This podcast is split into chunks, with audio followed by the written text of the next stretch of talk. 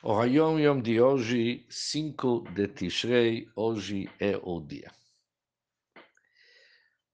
Ele continua explicando a palavra Tshuva, que é um acróstico, o Taf vimos ontem, hoje é o Shin.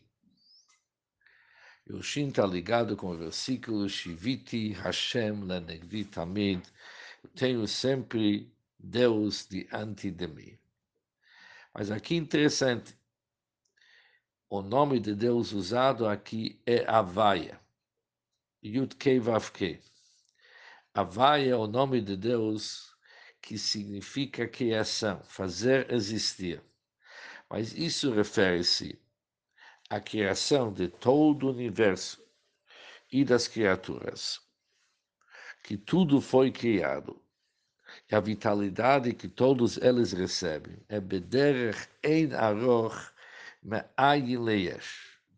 ou seja, fazer existir toda a criação e ainda lhe dar vitalidade é atravessar um caminho infinito entre extremos totalmente incomparáveis, que no Hassidut são chamados Ain e Yesh. Ain significa não existência, e o Yesh significa uma existência física que isso se chama Einaroch. Não tem comparação, não tem era, significa não tem nada em comum entre o Ayin e o Yesh, entre aquilo que é nada, não existência, para a nossa existência. Isso está ligado com a Avodah da Teshuvah.